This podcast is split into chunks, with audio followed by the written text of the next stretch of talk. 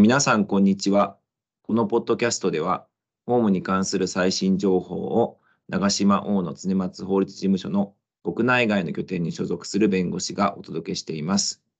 本日のテーマは中国版シフィウスです。進行を務めさせていただきます長島大野常松法律事務所バンコクオフィスの箕輪です。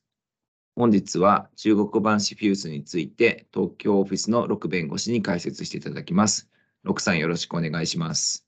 よろしくお願いします。6です。はい。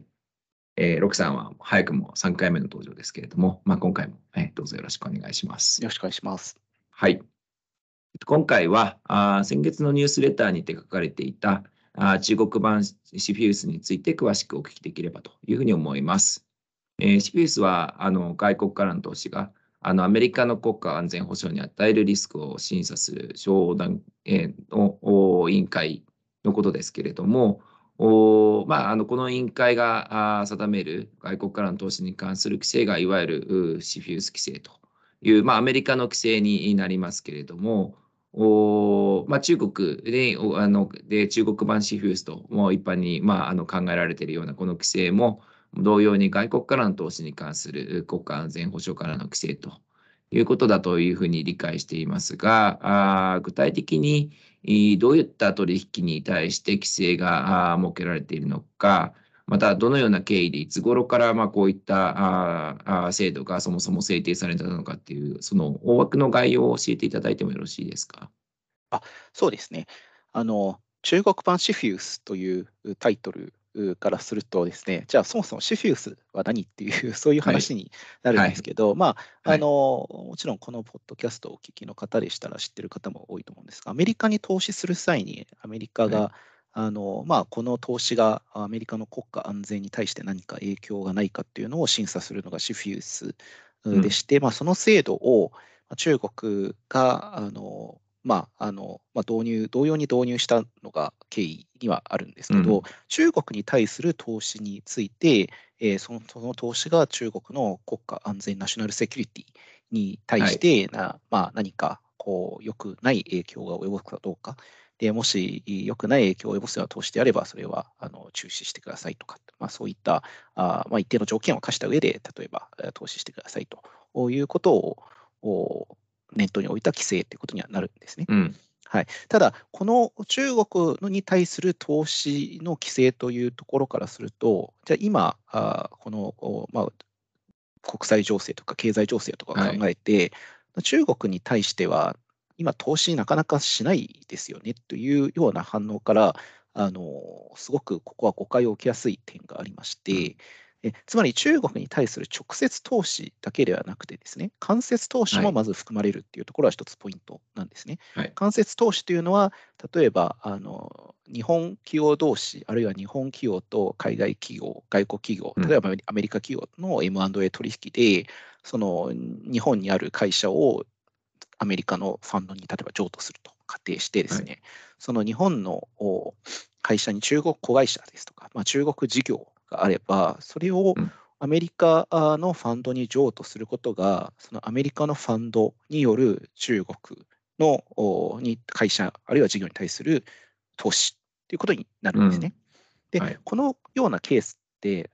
極めてよくある、発生しているケースなんだと思うんですよ、ね。はい、やはり日本企業はあの多くの場合、中国事業、まあ、子会社まあ、その規模は様々だと思うんですけど、持っておりますし、はい。はい、直接の M&A 取引の相手方が中国企業じゃなくても、そういったついていってしまう中国事業っていうのは当然考えられるので、でこの場合もまずこの中国版シフィウスの対象になりますよっていうのが1点。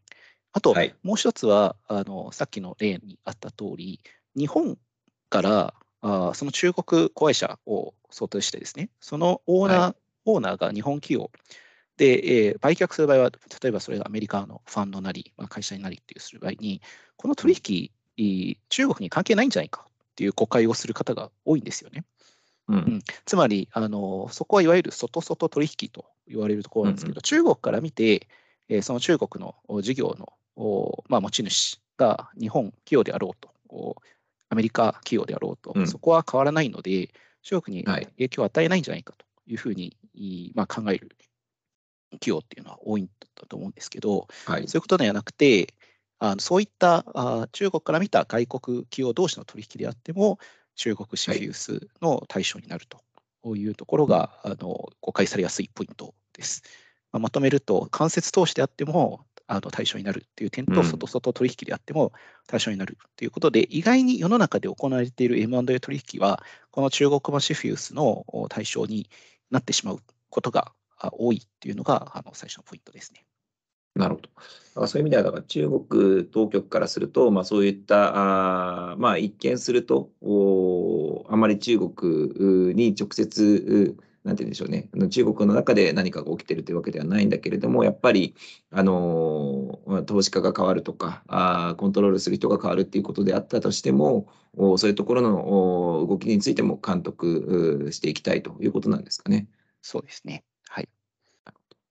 はい。まあ、そういった意味ではかなり広く適用があり得る規制だというふうに思いますけれども、もう少し具体的に内容についてもお話伺っていければという思います。はい、で確かに、はい、いやあのおっしゃるとおり、す。ごく範囲は広いんですけど、これ実はアメリカのシフィウスも、本家のシフィウスに習っているところが多くて、はい、アメリカのシフィウスも相当対象範囲かつ抽象的なんですよね。はい、あですので、はい、あの、そこをご存知の方であれば、あまり違和感を持つような規定にはなっていないです。うんうん、はい、そうですね。わかりました。まあ、そういった意味ではね、そうですね、あのアメリカのシフィウスも気にしないといけないし、まあ、中国版のシフィウスも、はい、そうです、もう今は気にしないといけない状況になっているということですよね。はい。はい、わかりました。そしたらですね、まあ、あのそういった意味でその、まあ、幅広く規制適用があり得る話だと思いますので、もう少しお話、いろいろと伺っていければというふうに思っています。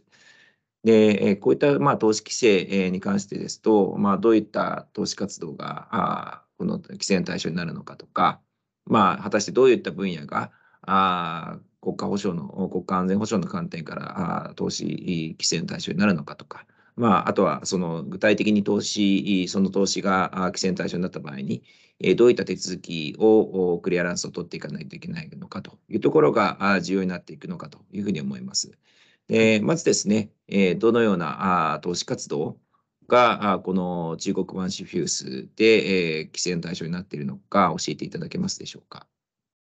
あのそうですね。あの、投資適用対象となる投資活動、つまりさっき言ったように、間接投資というのも含まれるんですけど、はい、こうまあ、あの具体的に言いますと、えー、3つ規定されていまして、はい、1つは外国投資家が中国国内で新規のプロジェクト投資または企業設立を行うこと、はい、これがいわゆる直接投資とに当たると考えてください。うんはい、で2つ目が外国投資家が企業買収等の方法によって中国国内企業の株式または資産を取得すること。でこれはあのさっきの話で言うと間接投資も含まれうる表現になっているんですね。はい、つまりあの、まあ、外国投資家にアメリカのファンドを代入してえアメリカのファンドが日本の会社の企業を買収することによって、うん、その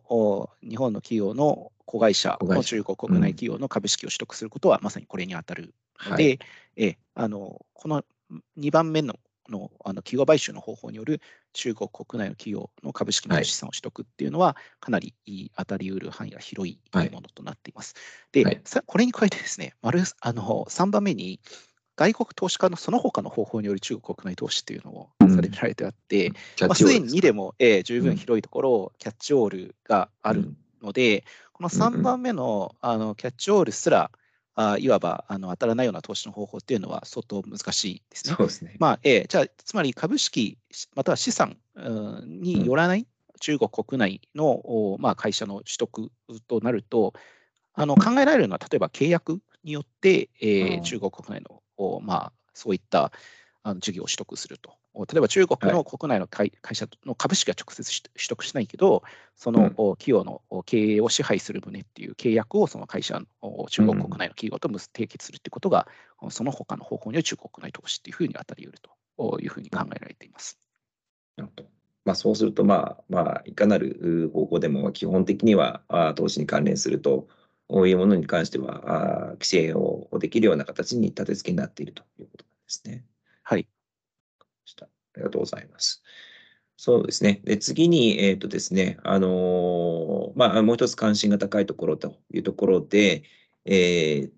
まあ、あの、投資分野、そうですね、はいあのーまあ、国家安全保障の観点からどういった分野に対する投資が、あのー保護の対象として規定されているのかというところについて教えていただけますでしょうか。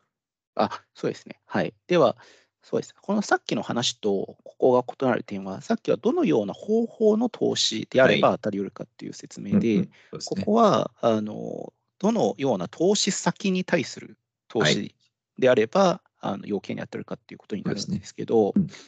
あの大きく分けて2つあります、ここも。で、1つは軍事産業、または、えー軍需産業。お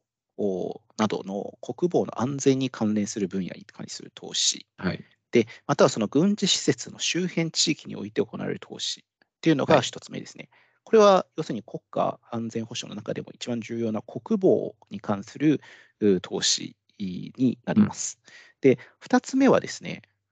今度はですね、国家安全に関わる重要な農産物、重要なエネルギー資源、重要大な設備製造、重要なインフラ、重要な輸送サービス、うん。で、もう少しいろいろ続くんですけど、重要な情報技術、インターネット関連製品、金融サービス、重要な、あ技術、その他重要な分野における投資を行い、投資先企業の実績な支配権を取得すること。この2番目が結構トリッキーでして、1番目の,、あのこまあ、軍事産業ですとか、まあ、そういった国防に対する投資っていうのは、まあ、そうですよあね。あのまあ、うん分かりますよねと。うん。で、2番目はちあのいろんな産業が入ってるんですね。まあ農産物から文化関連ですとか、重要、はい情報技術。で、うんここでどのような分野あーであれば当たるのかっていうのは、はいほぼ2番目では区別は難しくてですね。で、うんそのために、まず2番目に関してえーの投資分野については、すべて重要なっていうところがつくんですよね。国家の安全に関わる重要な農産品、重要な、えーはいまあ、あの情報技術っていうところと、はいさらに、この場合は支配権の取得も要件になっていると。はいはいというところで、絞りはかけているんですが、うんただ、何が重要かに当たるという問題ですと、あと、どのようなあの場合が支配権の取得に当たるかっていうところは解釈の余地があるので、うん結局この2番目の絞りっていうのも、それほど、おまあ、あの実際に投資者となる企業の側からするとクリアではないという問題があります。なるほど。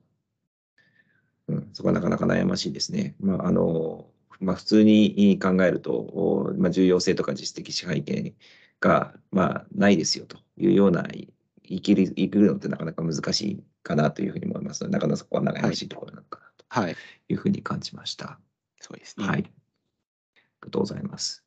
そうすると、ええ、あの、まあ、あの、投資活動についてもですね、投資の方法についてもかなり幅広い規制になっていて、で、投資先についてもかなり広い分野の投資先に対する投資が規制の対象になっているということでしたけれども、実際にじゃあ、まあ、この投資活動については、あ何からのの当局に対する報告であるとか承認とかを取らないといけないですねというような判断をしたときに、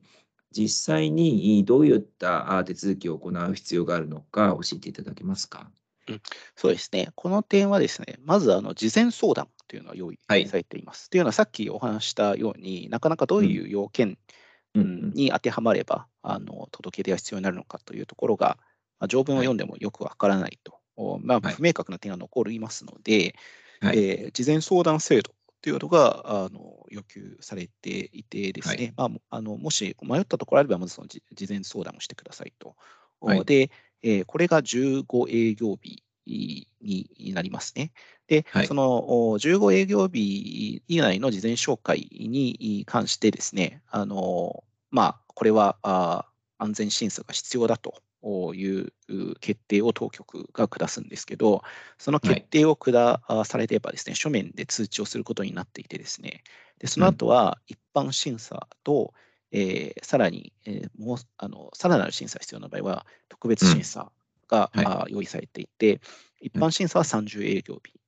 であの特別審査が60営業日になっています。ですので、事前紹介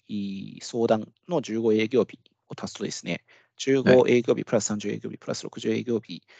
が最大となりますので、えー、105営業日になるんですね。うん、うん、で、じゃあこの、これが、この期間をよ準備しておけばよいかという話になると、そうではなくて、はい、あの審査期間中にですね、当局から見て、ちょっとこの出した資料だとよく分かりませんと。なので補足してくださいというようなリクエストが出れば、その審査期間止まるというふうに規定されています。ですので、実際は当局の相当な裁量がありまして、はい、あのこの期間っていうのは、100億個営業日よりも長くなる可能性っていうのはあります。まあ、そういう意味では競争本届出とかと似ているところもあるんですね。そうですね。まさにおっしゃる通りです。はい。あの時計はストップします。うん。なるほど。だって105営業日っていうのは、そうですよね。えー、か5、5、6か月ぐらいになるんですかね。だからそれだけでもかなり長い、うん、それだけ結構長いですけどね。そうですよね。それプラス止まってしまうと、まあ、さらに長くなるということなんですね。そうですね。わかりました。え、わかりました。え、あの、ちなみにちょっとその、そもそも論になってしまうんですけれども、はい、これ、仮にこう審査をしないで、えー、届け出を行わなかった、あそれでその投資活動を実際にやってしまったというような場合って、これってどういったその、まあ、処罰であるとかあが課されたりということがあるのかというところあの気になるんですけれども、教えていただけますでしょうか？そうですね。ここも独禁法の届け出と区別した方があ分かりやすいかもしれないと思いますね。はい、あの、はい、まあ、えー、中国は結構特権法の企業結合届出がめんどくさいということで、期間もかかると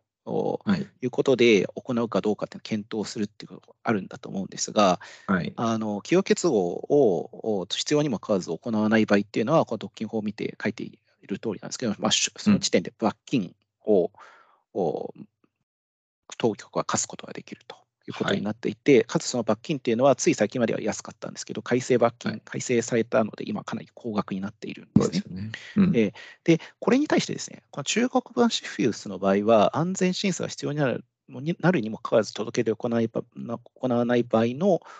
罰則としてはですね、当局は当事者に対して指定する期限内に届け出を行うことを命令できるというふうに書いてあるんですね。はい、でこの対比してみると、つまりいきなり処罰するというような規定にはなってなくてですね、あの届け出を必要にもかかわらずしていないと当局が判断した場合には、届け出を出しなさいという命令をするにとどまるというところが、あのポイントになっています。で、ここがまさに米国版シフィウス、中国版シフィウスと呼ばれる通り、米国のシフィウスと近いところでして、あの、はい、ご存知の通り、米国のシフィウスというのは基本的に任意になっているということなんですね。つまり当当社としては届け出しなくてもよいけど、はい、届け出をしない場合には、後で、えー、米国の当局からですね、このあの投資は米国の安全上、国家安全上問題があるので、あのできませんというふうに言われるリスクを当社は背負うのであれば、届け出しなくてもいいと。いうことに、はい、まあ、あの私の理解ですとなっていてですね、でこの中国版シフィウスというのは、同じではないんですが、つまり任意というふうな立て付けにはなっていないんですけど、届け出が必要なにもかかわらずしない場合に何が課せられるかというと、届け出をせよとあの命令されることですので、この点を捉えて事実上に、まあ後から文句は言われるかもしれないけど、届け出をしないことに対する罰則はないという点を、うん、捉えて任意ということをいう整理にすることもあの、まあ、合理的なのかなとは思います。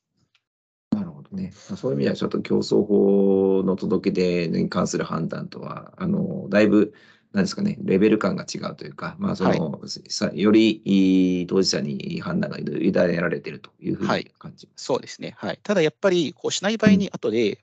あのして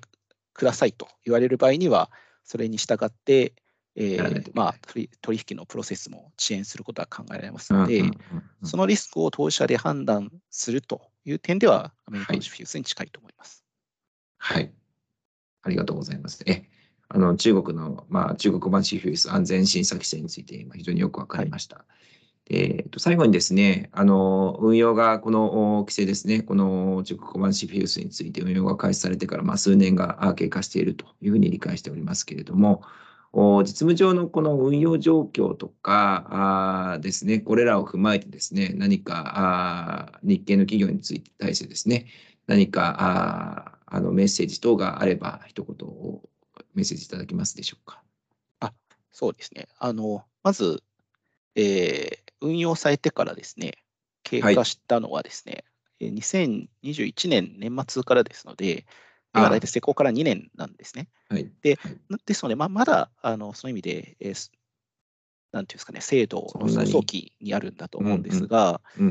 独禁法に基づく議決を届け出と比較した場合の最大の特徴は、あのこのクリアランスの取得、はい、あるいは審査の過程について、非常にブラックボックスに包まれているということですね。うん、あのまあ、特権法の届け出でしたら、こういう案件に関して届け出されて、クリアあのクリアランス取れましたということであれば公表されるんですけど、はい、この中国版シフィウスに関してはですね、はい、あの当局がどうはどういう案件が審査対象になって、でかつどういう場合にクリアランスが出されたかということをあの公表はしていないというふうに理解しています。で実際に安全審査を行われた実例を見てもですね、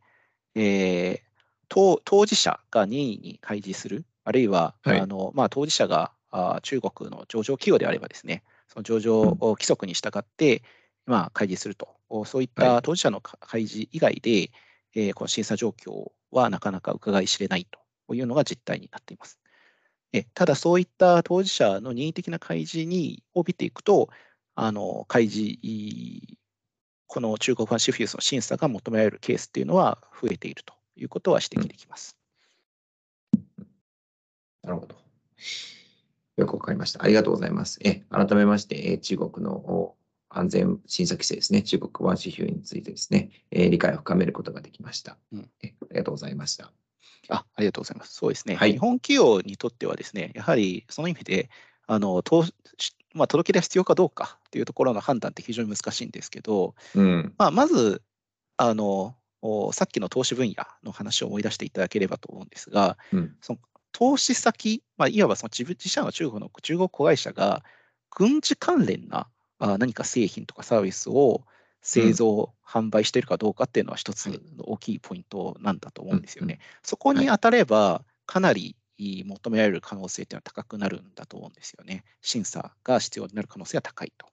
でただ、その軍事関連っていうのが、あのこれも誤解されやすい点で、そんなに日本企業の子会社がですね、中国でそんな軍事関連の事業なんてやってないだろうと、まあ、それはおっしゃると思いますけど、うん、多分その想像する軍事関連事業よりも、あの実際の規制上の軍事関連企業っていうのは、やや広い概念になっていまして、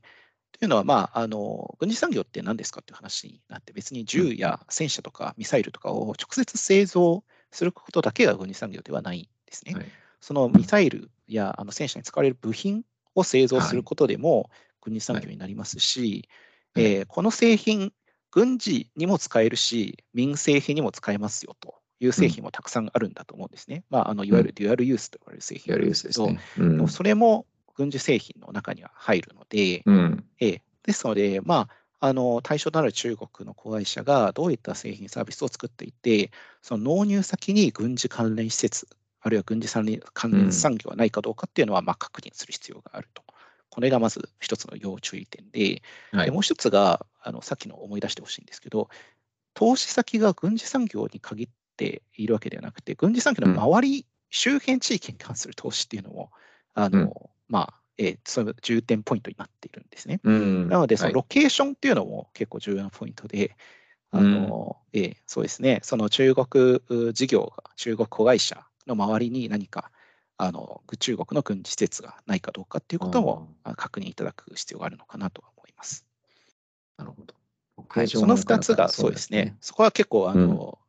うん、まあ、見過ごしやすい点かなとは思いますね。うん、確かにそうですね。うん、